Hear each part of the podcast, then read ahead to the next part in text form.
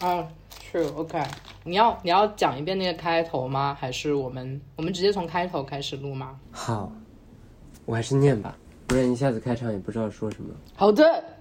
听众朋友们，你们好，欢迎收听等下播客，我是莫来石。我是 Eddie。等下是最常用的插嘴用语，我们希望所有的顺性别朋友们能够稍等一下，听听我们怎么说。等下播客目前有着两个固定的环节，第一个环节我们把它叫做“这个人到底是男是女”，这也是我们第一期节目的标题。在这个环节，我和艾迪会分享最近的生活中比较精彩的 misgender 的经历。在第二个环节，我们会展开关于某个主题的讨论。这里的主题并不限于性别议题等与跨性别直接相关的社会议题，而仅仅是我们感兴趣的事。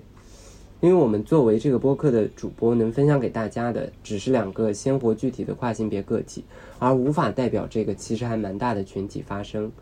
如果你也有不吐不快的 misgender moment，也想要加入我们关于主题的讨论，或者有着想听听我们去聊的话题，甚至想要做客等下播客，也欢迎通过邮件的方式与我们分享。我们的邮箱地址 waitupman at protonmail.com 会随着音频展示在详情页里。嗯，然后我们这一期其实是再等一下，因为每当我们没有办法完成主线录制的时候，我们就会录一下再等一下耶、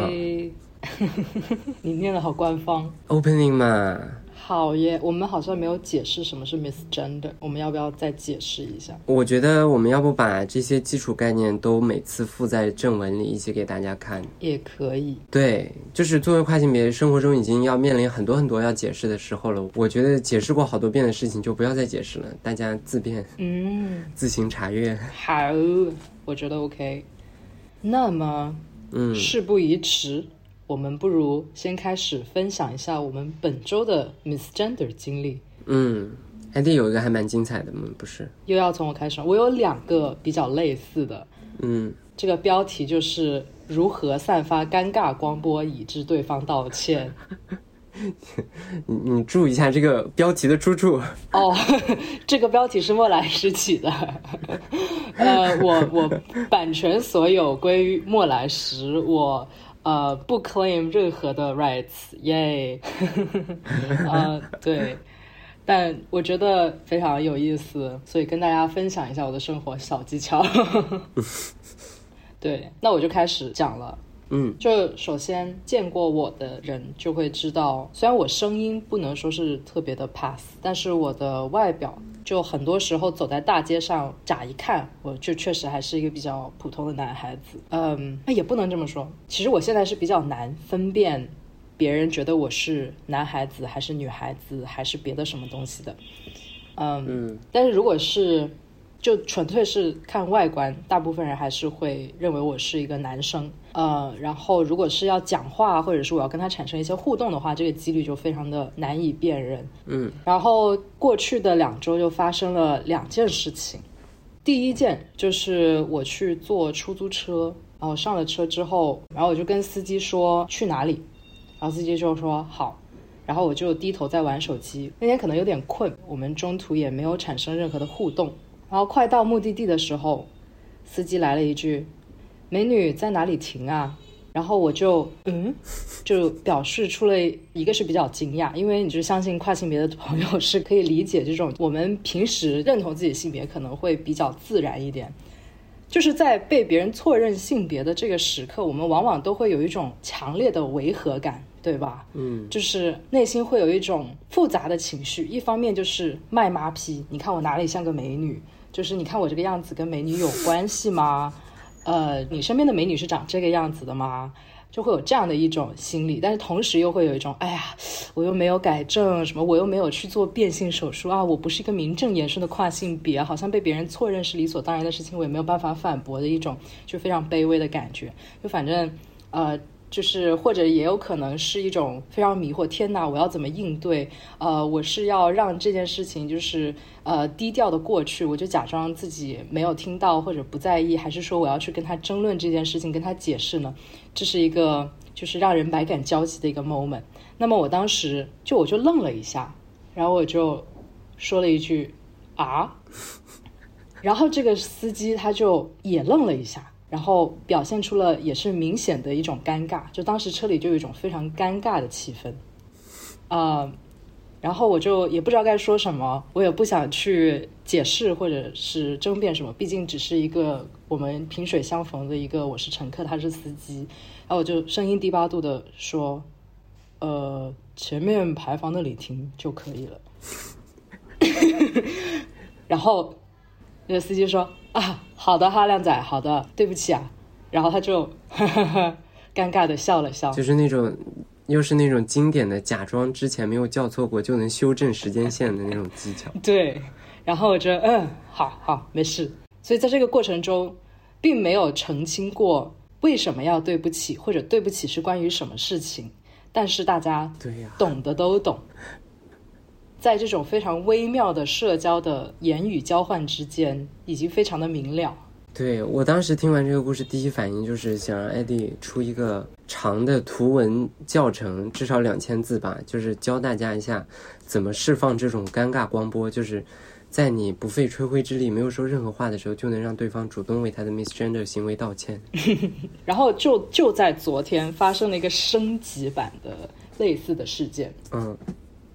嗯，因为前段时间我们店里面特别忙，呃，然后人手又不够，所以大家就做的腰酸背痛，因为又要站着，又要走来走去，又要洗杯子，就特别的累。那么，呃，我们老板就给我们安排了推拿，嗯，然后昨天下午我们就去跟两个同事，三个人一起去做推拿，然后就是给我推的是一个阿姨，嗯，然后那个推拿是那种中医的特别痛的那种推拿，就是他要把你肌肉里面的结节全部都推出来，然后就我就感觉好像有一只大象在我的身上踩踏，他明明只是在用手指在去按，但是我就觉得好像被什么千斤重的东西一直在一直在碾压，就反正特别痛。然后我又是一个很敏感的人，所以我中途我还一直在发出那种呃啊 这样的声音，然后。嗯，然后呢？当时是我们三个同事都在同一间房子，就是有三个并列的那种按摩的床，就是那种，然后它这个床上面是有个洞的，你就可以把脸放进一个洞里面，所以大家都是低着头。嗯，然后给我们按的呢，就是有两个阿姨，还有一个小伙子，然后给我按的是一个阿姨，就是我觉得她应该是。看得出来我的那个指派性别，或者是知道我的指派性别，但是她可能也不是特别的清楚，她有可能感觉有些迷惑，因为我一开始进去的时候我是穿着束胸的，但是我想到他要就给我按的话，那我就肯定把束胸的那个扣子给解开了，不然的话我要怎么呼吸？嗯，然后他就其实可以感觉到里面好像是有一个什么奇怪的衣物在里面。嗯嗯但是我的外表还有我当天的嗯穿着的话，就可能跟女性正常的一个就一个女性的性别表达没有什么关系。嗯，嗯，就反正他就就拍了拍我说：“哎，美女，侧过来。”然后我就嗯，呃，释放了尴尬光波。哎，对，一一可以这么说。然后我就这样侧脸过来，然后他就看了我一眼，虽然我没看到他看我，但是我感觉到他看着我的脸看了一眼，然后就开始笑，他说：“啊，哈哈，对不起，靓仔，原来是靓仔。”然后我就说， 然后旁边两个同事还笑他，因为因为他在这个之前，他以为我们是另外一波客人，还问了我们一个问题，然后是他自己搞错了，然后嗯所以他同事还笑他说：“你今天怎么了？刚才又搞错那个，现在要把人家靓仔喊成美女，你怎么回事儿？”然后他就说：“哈哈哈，我今天好像有点傻傻的。”然后我就嗯，没事没事，我们每个人都有这样的时候。 对，就非常的有趣。然后他之后还他还说：“哎呀，你太清秀了，我都没看出来是个靓仔。”然后我就说：“啊，没事，谢谢你。 Happy ending。嗯”，对，我们下一期节目的那个主题就已经定好了，就是艾迪独自那个讲课四十分钟，教大家怎么释放这种尴尬光波，给所有的跨性别朋友们非常实用的生活小妙招。没有很简单，就是你只要，就是你摆出一个姿态，就是你一定是对的，你一定是个靓仔，他们就会怀疑自己。人就是这么容易控制。好了，开玩笑，开玩笑。好了，让我们就是艾迪已经讲完了我的这个高光的时刻和生活的小技巧，接下来请我们的莫老师给我们分享一下你这周遇到的精彩的 misgender 时刻。嗯你这个转场好，好硬啊！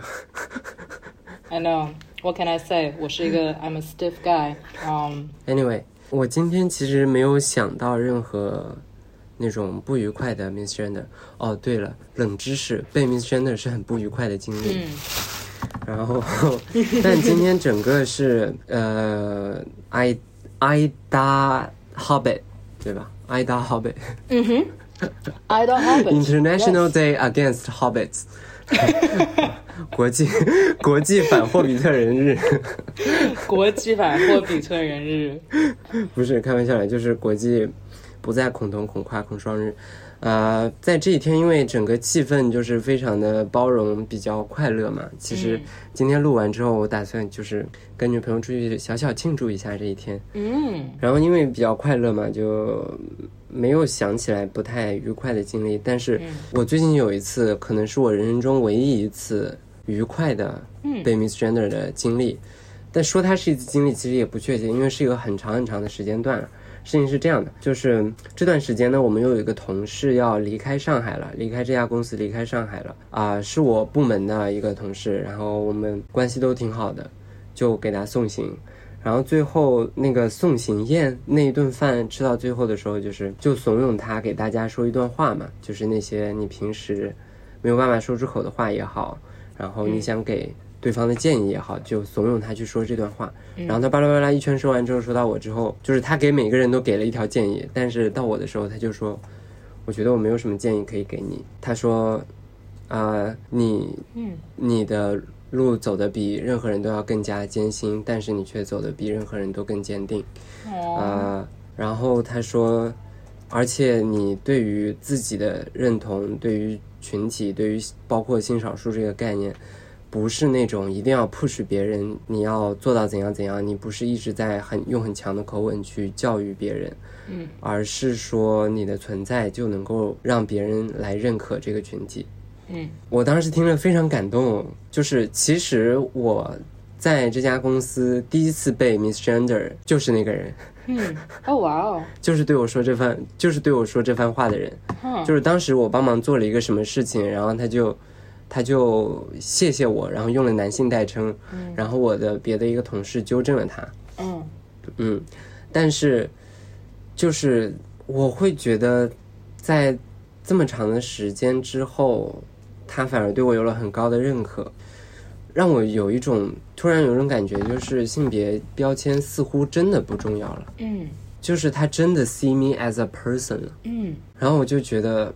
非常好，是感到 empower 的时刻。也许在以后大家都能够互相更加了解之后，我们的未来人与人之间就应该是抛掉性别标签的。嗯我今天就在想，也许以后 I d a Hobbit 这一天就不那么重要。嗯，对，哇哦，That's very powerful，这就很有力的一个故事。对，就是我本周最快乐的一个很长线的 misgender 经历。哦，我觉得还蛮有，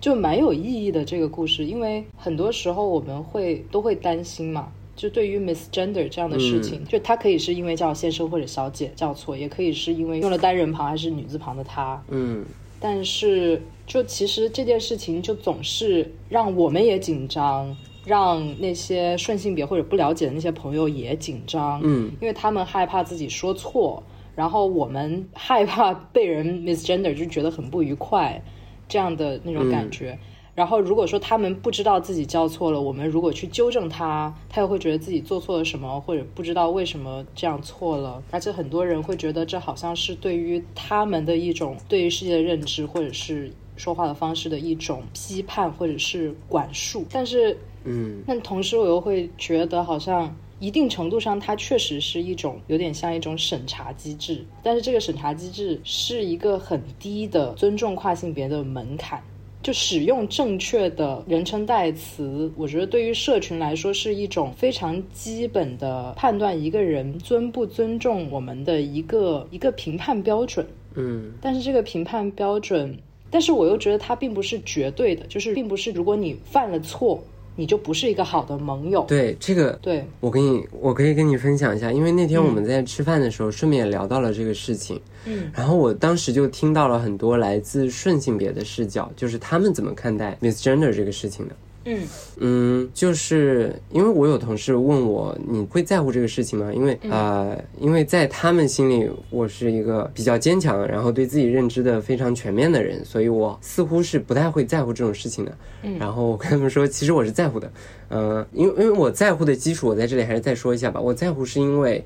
跨性别这个群体啊、尤其我觉得和跨装者 （crossdresser） 的区别，就是在于我们所认可的是那个文化符号，是那个社会身份。嗯，我们是对那个社会身份有从属感，所以称谓会比我穿不穿裙子更加重要。嗯嗯，然后当时就聊到这个事情之后，我发现，嗯，顺性别们对这个事情的态度是，呃，因为整个社会大环境，因为大家的成长环境里，没有人去告诉我这件事情，就是他们从内心是认同我作为顺性别是有必要了解这一切的。嗯但是由于整个大环境、整个 upbringing 没有教会我这些道理，嗯，那么我会觉得别人犯错的时候，我有义务去纠正，因为我一开始也有可能犯错，嗯，如果我不知道的话，他们只对是不知道而已。不知道并不代表着过错，嗯对并不代表着他就想要去冒犯别人。是因为不知道他可能会犯错，但是不代表他不愿意去学习和成长。然后他不犯错，他尊重你的这个人称代词，不代表他就已经了解了。其实他可能还有很多东西要学，而且甚至我觉得，就有的时候。就是有的时候，有些人他一开始叫错，然后当有跨性别者去真诚的去跟他表示你这样的言行伤害到了我的时候，他反而会有一个更深刻的反思和成长，他会意识对到的，原来对，原来我这样做是会对别人有这样的影响，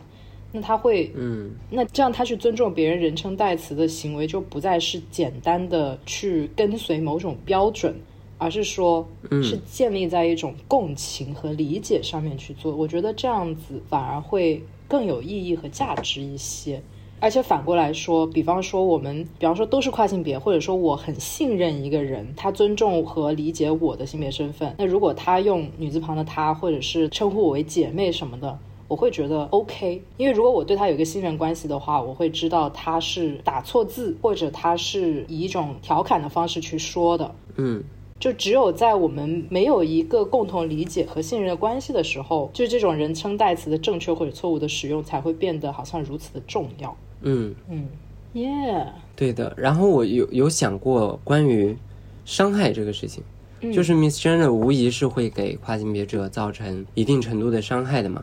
嗯但我最近的一个反思是，我不想把这个伤害的来源指向那个 misgender 我的人，嗯因为他很有可能只是不知道而已，他很有可能只是从来没有遇到过活的跨性别，从来没有人告诉过他这些事情而已，对，并不意味着他想伤害我。嗯我觉得去这样想，也许是放过自己，也放过别人的一种方式。嗯，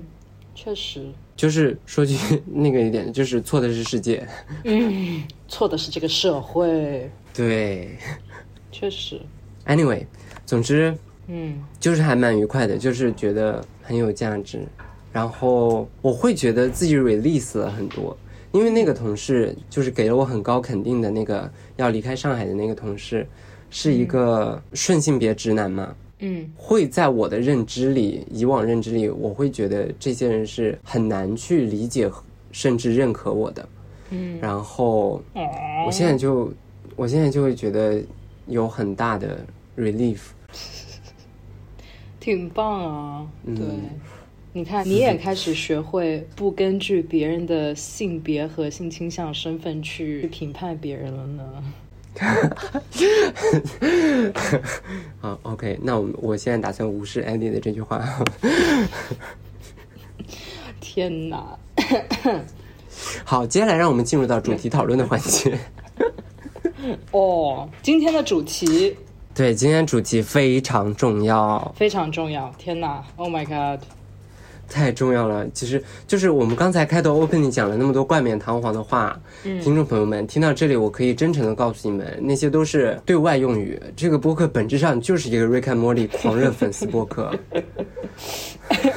欢迎瑞哪克天 Rick and Morty 停播了，我们的播客也就停播了。我觉得是有道理的。毕竟，如果没有了 Rick and Morty，是活着还有什么意义？做任何的事情还有什么意义？对对。虽然 it sounds horrible，but 然后有个振奋人心的消息，Rick and Morty 已经确认下一季的播出时间了。六月二十号，对，所以在这个非常重要的日子，我们打算探讨一些真正重要的事情，在这个人世间，在这个世界上，在这个茫茫宇宙中，在人类浩瀚的历史里，唯一重要的问题对：the real problems that lies in Rick and Morty。对，the mysteries never solved，the questions rarely asked，对，这些问题急需着回答。那些我们需要真正深思反思的。如果我们不把这些答案提供出来的话，我有理由相信宇宙没有办法继续好好运转下去。我们所信赖的那些法则将不一定能够继续生效。 或者他们是否曾经真的是生过效的呢？还是说他们其实从一开始就并不存在？我们是不是有点过分了？对， 说不定有小朋友在听我们的播客呢。OK，小朋友，如果你在听这个播客的话，马上去把《瑞克和莫莉》翻出来看，好吗？答应我。对，其实我们是 Rick and Morty 在中国呃投放的硬广对对，我们其实是有签过 contract 的。啊，是吗？ Adult Swim 已经私下里联系过我了。 是的，而且我们答应一分钱都不收，纯粹出于我们的疯狂的热爱。对他们只是愿意提早半个小时把那个内容提供给我们看而已。 真的吗？假的， 怎么自己都信了？我是一个经历过很多的人，请你不要这样的挑逗我，太糟糕了。OK，那么我们今天的主题就是瑞克和莫蒂那些必须要问、没有答案的问题。嗯，我们从哪里开始？我先讲我第一个问题。请大家都知道，瑞克是一个呃全宇宙所有可知历史里最聪明的一个人。他发明了跨次元的旅行方式，就是 portal 港，就是他射出一个绿色的液体在墙上会打开一个传送门，他可以随便的穿穿梭到任何一个平行宇宙的任何地点。嗯，啊、但不是任何时间段，因为 Rick and Morty don't do time travel，我们已经知道这个事情了。嗯，但是他既然能够无视地理和平行宇宙的限制，去到任何地方，为什么他还总是开飞船嗯，对，为什么呢？ ？Why？其实我也在我在想关于这个问题的解释的时候，我想到第一个就是男人必须是要开车的，就是一种个人爱好，只是一种解释，是一个假说。嗯，然后就也可能就是个人的一些情感的原因，比方说他可能在有 Portal Gun 之前，他就已经有了这个他的飞车，这个小飞船，嗯可能他就是习惯了，然后不想把它抛弃。嗯，但这个我可以反驳，因为嗯第一季第一集的时候，我们知道瑞克目前开的这个飞船是他回归家庭之后用车库里的垃圾造的。嗯，有道理。但虽是，然这有可能是复刻他当年的第一个飞船的造型，对我就是要说这个，就他怎么能够用车库里的垃圾随随便便造一个飞船呢？那肯定是可能有，但也可以哈。既然他是瑞克，他什么都可以做。嗯，对对对，但是，对我觉得好像对，那就有另外一种解释，就是他看到车库里有很多垃圾，然后他就觉得有什么事情是特别酷的，然后我可以用这些垃圾做出来了呢？然后他就觉得嗯，飞船挺酷的，然后他就做了一个，然后就没有为什么。嗯，有道理。但是我刚才想到了你第一个理由的一个嗯支可以支持他的论点，嗯就是你记不记得瑞克开发了一个沉浸式的爆胎系统？嗯，就对，就是在宇宙里开着开着，飞船的轮胎破了。他竟然写了一个程序，让他模拟汽车在地球的陆地上破了之后颠簸的那种感觉。嗯哼，这也许是一个佐证啊，但是但是有一点就是，可是用 Portal 杠是效率更高的方法呀。嗯，效率更高。但是其实我觉得瑞克还是一个非常有生活情趣的人。嗯，对，可以从他的一些收藏看出来。对，因为他就是一个会为了，就是他是为了我可以做这件事，所以我做了的一个人。啊、b e c a u s e I can。对，就是如果说他需要节省效率，那他肯定会选择使用 Portal Gun。那句话是怎么说来着？就是他说过的那句，呃、i do this because I can, which they can't。对，就是那个是怎么完整句子来说？我知道，I know exactly what you mean。嗯，Rick and Sea Cucumber 一下，我马上查。 It's a very famous quote, and we should know it. And I am ashamed of myself for not knowing. Yeah, it. yeah. I'm ashamed of myself 我。我竟然不能背出来，我现在立马背它。马上背。Mm. 是什么？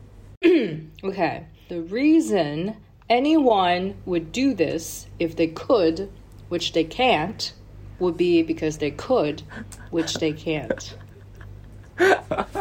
呀呀，就是这个，就是这个。就是这个是他把自己变成一个 pickle。对对对对对对对对对。对，这是我的 iPad 桌面。哦、wow, I can't believe you don't know this. 对，所以我觉得他就是就是他开飞船，就是因为他想。嗯，我还有一个可以支持的理论，但是比较无聊，就是，嗯它是，因为我们看到很多次，嗯，那个 Polo Gun 没有那个溶液的时候，嗯所以 Polo Gun 有可能是 for emergency only 嗯，的一有道个理方案。这倒是，而且也不一定是 for emer，就是不一定是仅供紧急使用，也可能是因为就是它的耗材会高一些，然后开船嗯是比较便宜和方便的一种方法。哦，我懂了，就是就是去收集那个传送枪的那个液体所要消耗的成本要高于开飞船的成本，所以最后计算下来的最精妙的比例就是开一会儿飞船，用一会儿破头杠。嗯，对。哦，我还想到一个，就是飞船的一个好处也是，你可以在里面放很多各种各样的东西，比如说酒瓶，或者比如说呃自动保护酒瓶就装够置了，酒瓶就塞满了。对，然后你还可以把它停在某个地方，然后就是它同时又可以有这种多功能的一个用途。嗯，好，我们这些问题会带到 Adult Swim 总部的。艾迪，下一个。 好，那我们下一个要来讨论什么问题呢？OK，让我来想想下一个问题。那我们可以来聊一聊平行时空的连续性的这个问题。感觉在进行什么专业领域的讨论，但其实不是的。就是，就这个问题，其实很多人都问过，就是嗯因为我们平时看到的 Rick 和他的家庭，就我们会默认他是 C 幺杠三十七，，对，但是我们同时又知道，就是有无限多个平行时空。有无限多个 Rick，然后我们也知道，就是在就在有几集里面，它是已经暗示了，就是我们看到的这个故事，并不是发生在 C 幺三十七号空间。对，这个著名的呃一个暗示的最明显的，可以算是明示的一集，就是第四季的第几集我忘了，对不起，I'm ashamed of myself。第四季、就是你要说哪个 The Vasset Pool， ？The Acid Pool。对那集的最后，嗯啊、那集就是啊、茉莉想要做一个那个可以重来，就是在现实生活中定下一个存档，然后去做一些 stupid thing，、然后回到这个存档点对继续生活的这样一个那一集嘛。然后最后她是跳进了那个呃酸性的池子里面，嗯来解决这一切。然后最后她说，最后她发现那个 Rick 其实不是她的 Rick，然后那个 Rick 告诉她，每一个 Rick 都有一个酸性池，所以那集是明明显有说那个 Rick 并不是 C 幺三十七，嗯，但是别的我觉得就是还是有待讨论。嗯包括其实还有一个啊、很著名的理论是说，嗯我们的 Rick 可能是 C 幺三十七，但我们的 Molly 可能不是，或者说我们的 Rick 不是 C 幺三十七，而我们的 Molly 才是。，对，因为啊、呃我们可以知道的一个 gap 是，呃，莫莉从小长大的时候是一直没有见过 Rick 的，是一直到他出生以后，他才回归家庭的。就是在 Summer 还没有出生的时候，Rick 就已经离开 Beth 了。嗯对，但是我们在看到那一集，就是邪恶莫莉首次登场那一集的时候，我们看到了瑞克当时被连在一个回忆的那个床，被连在一个床上，然后他的神经和记忆在被备份嘛，对然后看到他的记然后忆他抱着 baby Morty 里有抱着是婴儿的莫莉，对，就对这两个是有出入的，所以。我们目前看到的，我们所谓的 Rick and Morty 的嗯最重要的这两个主角，至少有一个人不是 C 幺三十七宇宙的。对对，这个平行的这个问题可以讨论很久，而且这个让我想到另外一个非常重要的问题，就是谁是邪恶 Morty，而且就是在这个他被绑起来，然后被邪恶莫蒂绑架的这一集里面，就好像这个邪恶莫蒂他确实有一点针对我们的 Rick。那么，对，就是包括网上面有一些理论就在说，这个邪恶莫蒂其实才是原版的莫蒂，对，虽然这个理论没有任何的证据。就我刚才说的那个可以算是一个侧面的证据， 虽然不是直接证据。嗯，它是一种可能性。嗯，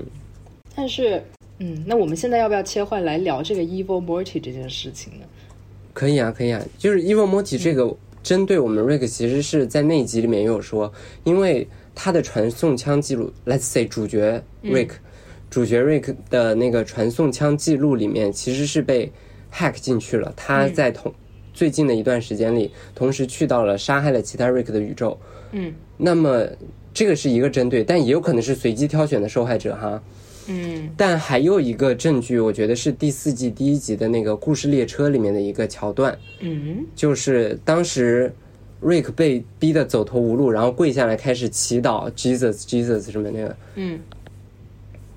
在那前面的一个闪回的一个一个镜头里面，我们可以看到邪恶茉莉统帅着他的大军，嗯所以一次可可能是挑选随机的受害者，两次就很有可能是陷害了。嗯，但又由于那个是对故事列车里的情境，所以并不一定是我们的主线剧情。对，因为故事列车里面所有事情都可以理解为与主线剧情是无关的，嗯，对，是可能出现的叙事。但是也可能是不是真的，因为所有的真实和不真实都是可能的。对，因为有了故事列车这个设定之后，有可能我们的主角也在一辆故事列车里的其中的一条叙事线上。啊，这这么一说，突然又很有道理。糟糕，什么是现实？Am I in a simulation？ Anyway，这里就有点深了，就是大家如果感兴趣的话，可以去网上搜更多的资料，就是有很多很多不同的理论在讨论了。而且莫蒂这个角色其实是非常非常有意思的，因为嗯 OK，因为如果说我们要假设说，就是 Evil Morty 是我们的 Rick 的原配，原配，如果他是原配 Morty，那么就很有意思。因为理论上来说，我们的 Rick 是最 Rick 的 Rick，he's the 对 Rickest ，The Rickest Rick。 But evil Morty is evil, and that is not very Morty of a Morty，就是就是就会形成一个很有趣的对比，嗯，但是又可但是什么样才是一个非常 Morty 的 Morty 呢？因为 Morty 这个人的设计就是他比较懦弱、比较胆小、比较犹豫，嗯，但是会我们又会看到他的角色成长，就是他在有的时候其实非常的果断，非常的有领导力。那嗯，就是这样的复杂的一些品质，在这一个十四岁的小男孩身上穿插着出现。那么，他变成 Evil Morty 是不是也是一个非常 Morty 的事情呢？哦，有道理哦，就是有可能他才是原配莫里，但是当他成为 evil 莫里之后，他就不是 the Mortiest 莫里了。嗯，哦，然后我们现在看到的 Morty，他是一个很 Morty 的 Morty，他定义了 Morty 嗯 or not，I don't know，我已经把自己绕进去了。嗯，这个问题将会出现在我晚上的梦里。嗯，Anyway，好，你要 Anyway 你要切入什么问题？ Let's all think about it。嗯对，关于平行宇宙，我还有另一个很简单的问题，嗯。就是，就是我们知道 City 岛是由无数个平行宇宙的 Rick 汇集到同一个宇宙的某一个秘密的地点所形成的，对吧？嗯然后，但不知道为什么，我突然想到这么一个问题，就是为什么所有的 City 道里的 Rick 有百分之九十九长得都是一模一样的？嗯就是对我想问的就是，啊、一个 Rick 和另一个平行宇宙里的 Rick 一定长得一样吗？有没有可能是完全不同的脸？其实是有可能的，因为我们知道有一个跟 Jerry 成为了好朋友的哦，那个 Rick， The Doofus Rick， The Doofus Rick，对，他就长得跟其他 Rick 完全不一样，但他是个 Rick，对吧？那是不是有、也是有无穷个 Rick 是长得和我们的呃封面上的 Rick 那张脸不一样的 Rick 呢？嗯，但是 Doofus Rick 是一个小概率事件，这也是为什么 Doofus Rick 一直被其他 Rick 所嘲弄。对，但是他是 infinite，但是这一群人也是 infinite 的。嗯，那这个时候我们不能讲数量，我们要讲概率。也就是说，如果这是一个概率的分布的话，那么长得像我们这样所谓的普通的典型的 Rick 的 Rick，它的人数是最多的，它的概率的峰值也是最高的。然后你有一定的几率，你会有其他的变异的 Rick，它可能是在服装上面，也可能是在就是甚至是脸型上面。嗯，那这是不是意味着一个 Rick 的外表的差异性，嗯，和他们能够来到 Citadel 的那个概率是存在着联系的？嗯，好问题，就是这两者是可以建立数学模型的吗？因为从逻辑上觉得是不能的嘛。是可以建立数学模型的吧？对啊，它可以，就是嗯，怎么说呢？就是这一定存在相关性吗？就是它一定得具备相关性，概率论才能成立啊。相关性，嗯，换或者打个比方，那个你还记得 Jerry 被送到就是 Jerryland 那一集里面，就是他除了很多的 Jerry 之外，他还会遇到一个犹太人，就是我忘了他叫什么啊名字。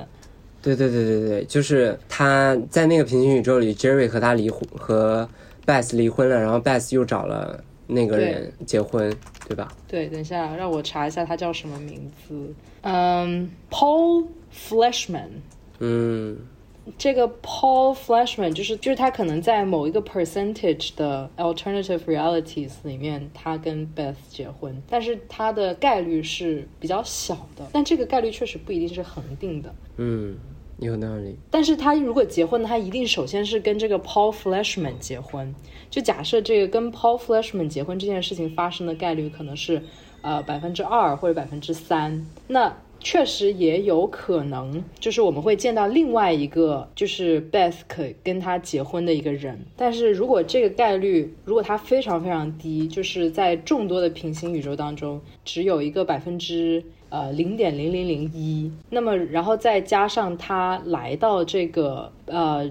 Jerry Bory 的，就是那个 Jerry Land 就 Jerry 游乐场的 Jerry Nursery， Jerry Jerry Nursery 的概率，就是你要把这两这些概率都乘在一起，哦，就是所以它是以概率呈现的。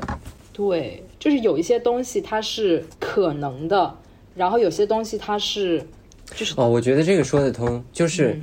呃，因为我们所眼见的 Citadel 不是全部的 Citadel Citadel，而是我们看见 Citadel 的概率，嗯对。所以我们更大比例的能看到封面 Rick 的那张脸，而不是 Doofus Rick 的那张脸。对，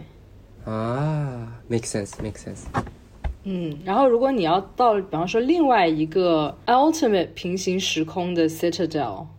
对，这是另这引向另外一个很好的问题，就是 how many citadels are？因为 citadel 呢是容许众多个不同平行时空的 Ricks and Mortys and 哦 other people、对哦来的一个地方但是它仍然存在于某个时空，对吧？因为它并不存，它不是存在于一个高维空间的。那他们，它如果说它存在于一个平行时空，那么另外一个平行时空里面也有一个 citadel 嘛？然后这个 citadel 和我们所知的 citadel 是同样的一个 citadel 吗？还是说这里有无数个不同的 citadel，每一个都有自己的一个 dynamic 一个生态？还是说这里就只有一个 citadel？So that's my question.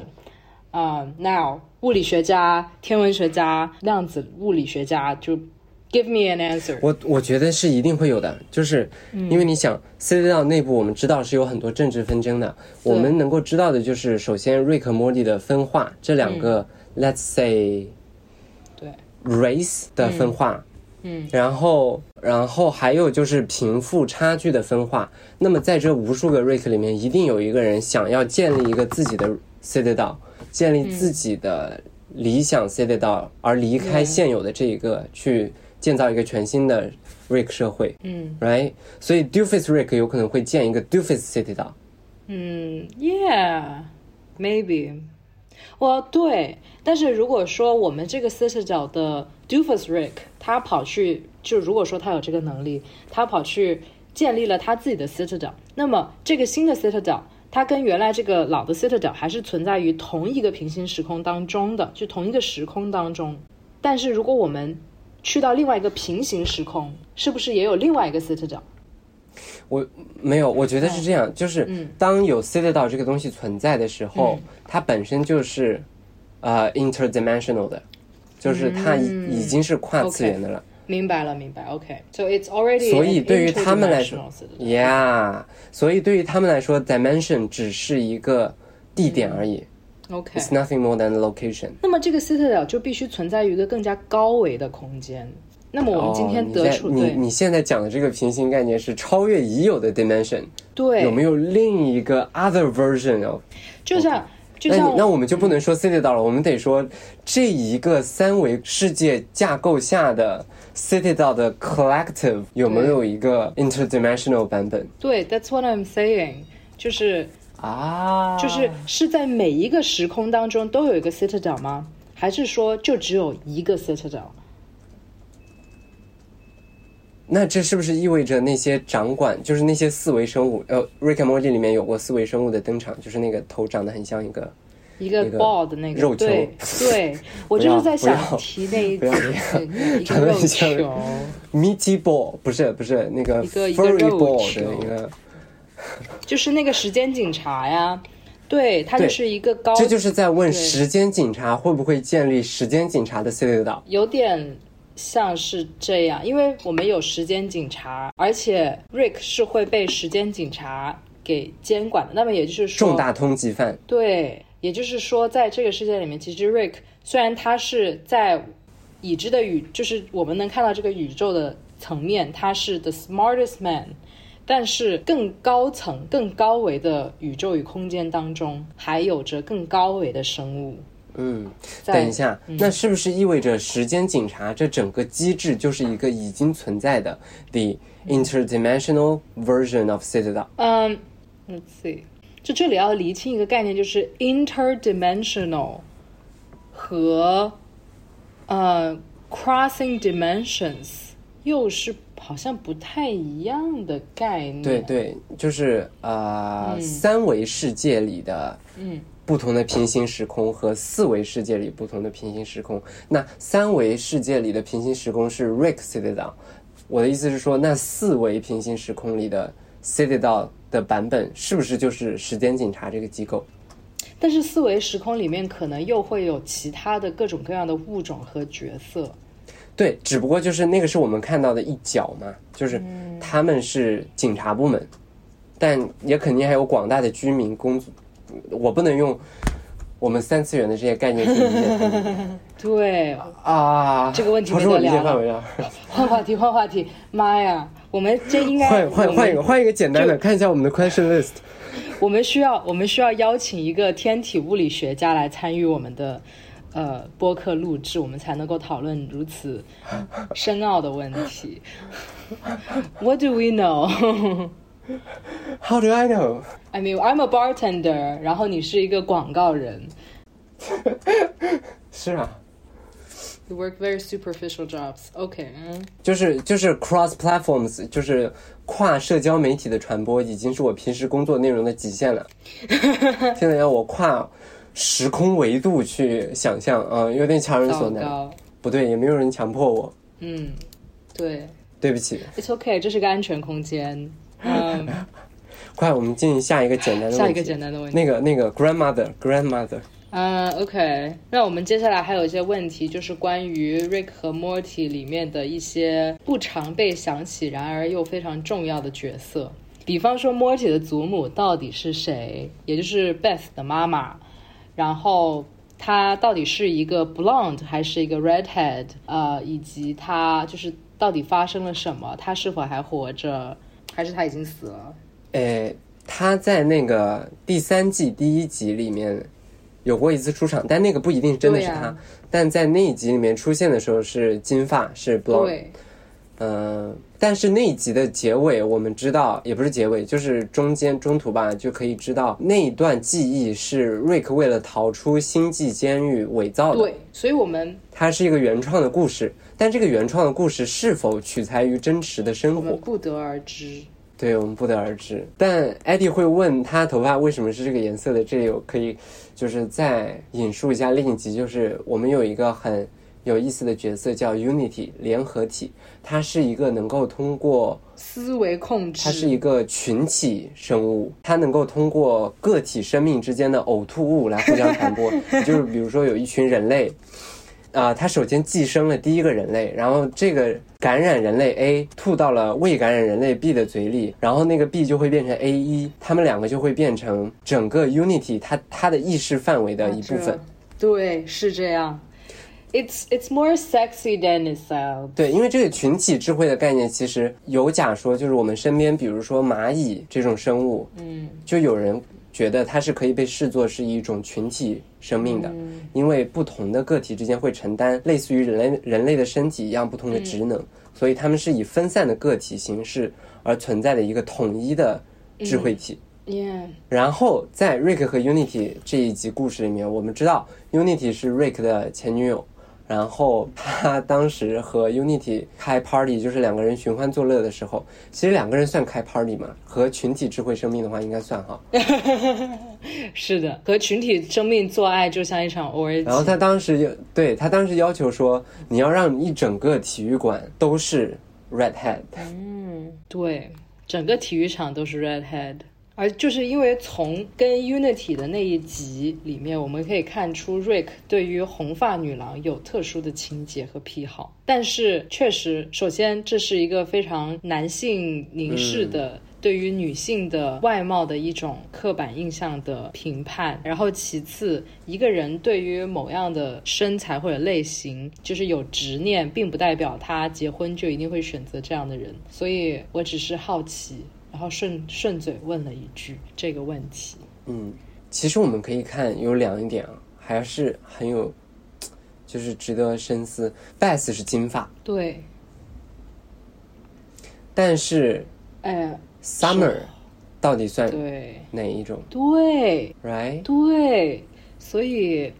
就而且我们说不清楚 Rick 他在头发变成现在这样灰灰的颜色之前是什么样的。它现在不是蓝色吗？对啊，就是灰蓝灰蓝的，但是这肯定嗯是因为他就是头发花白，所以是这个颜色。难道他跟我一样是天生绿色的头发吗？可是，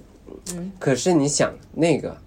有一集 simple simple Rick，就哦是那个 come home to simple Rick 那个位置。那个 commercial 里面有一个木工嗯 Rick，、就是号称他知道 the best creation he ever created 嗯 is his daughter，那里对吧？然后那里有个年轻版本的 Rick，虽然他是来自其他平行宇宙的，但前面我们有说过概率论，那就有很高概率他有年轻的道时候理头发就是哦这个颜色。那难道他头发就一直是这个颜色，还是他是少年白，然后从十几岁开始就头发就这个颜色 I don't know，就可能是就是 the burden a genius must bear。 ？Oh my god, we could make a YouTube episode out of this。这是一个太大的 blooper 了。天呐，我们不是哎聊头发话题又聊得无解了，不解怎么办了呀？对啊，当然这种这种。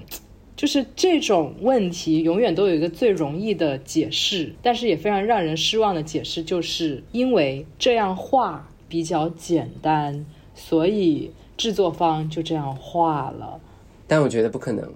为什么？因为 Rick and Morty 的细节实在太多了，它它不是一个愿意去省力的嗯，作品。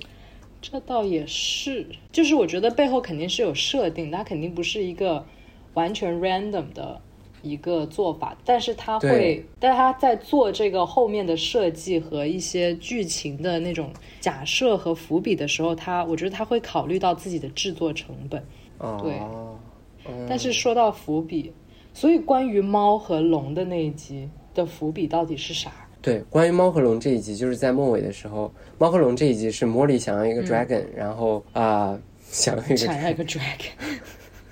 不好意思，我公司有个人叫 Dragon。Dragon，如果你听到了这个，欢迎随时微信我一下。 nice，然后他想要一个 dragon，魔力想要一条龙，an actual dragon。对， 那集是这样。然后同时，Jerry 遇到了一只会说话的猫。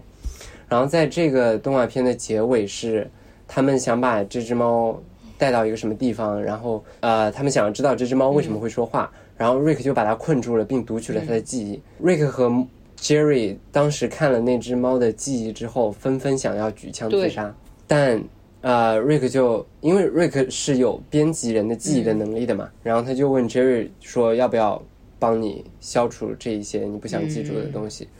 然后 Jerry 说 No，someone needs to remember，、然后 Rick 就把他这一段记忆消除了，然后 Rick 说 someone will，、哇哦也就是说，这是一个 decision，it's a decision，it's a choice。如果 Rick 决定他一定要记住这件事情的话，那说明这件事情有被记住的价值。但这个伏伏笔会怎么收回来呢？我希望六月二十号播出的下一季能给我一个 proper answer。 Interesting。 Adult Swim 听到了吗？如果你想要我们播客继续为你无偿的 promo，请你好好回答这个问题。但是我又觉得，就是这一集它其实很明显又是写给我们这样子的理论家看的，因为无论是那只猫还是那条龙，就对我来说，我就是觉得它是一种隐喻，它一直都是这个剧跟它的粉丝之间的关系，嗯，对，因为有一些，嗯，对，因为那只猫反复在说 “Why ask questions”，对，为什么要问？Why not? Why not just have fun?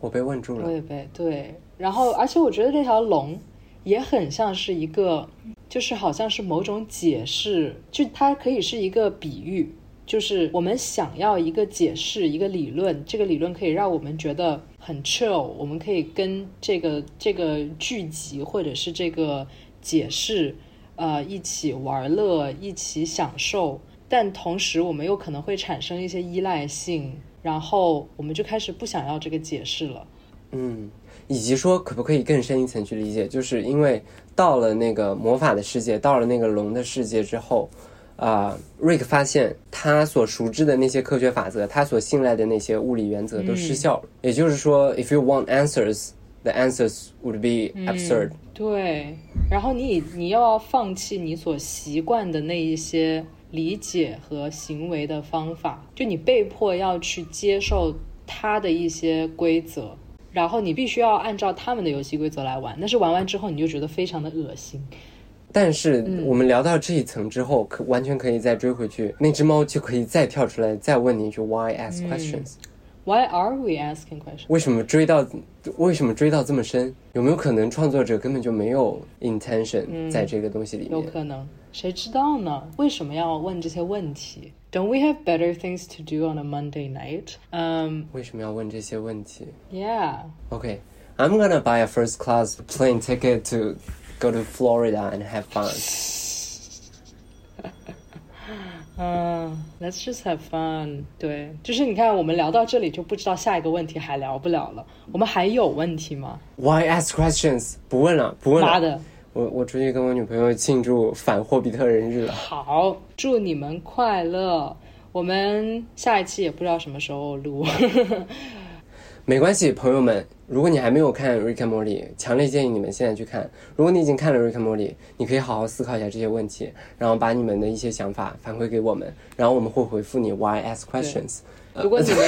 如果你们也有关于 Rick and Morty 那些纠结许久却得不到答案的问题，欢迎您将它们发送至我们的邮箱 wait one min at protonmail dot com。我们会把这些问题反馈给 Adult 对 Swim。不是了，我们跟 Adult Swim 其实对，没没有有关关系系，。我们会打爆他们的电 话。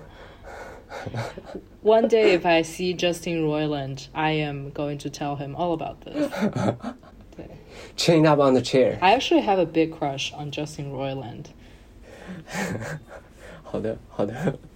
OK，好了，朋友们，下期再见。下期再见。Happy 世界国际反霍比特人 Day。 Happy International Day Against 对 Hobbit。今天不许看霍比特人，好，拜拜。 拜拜。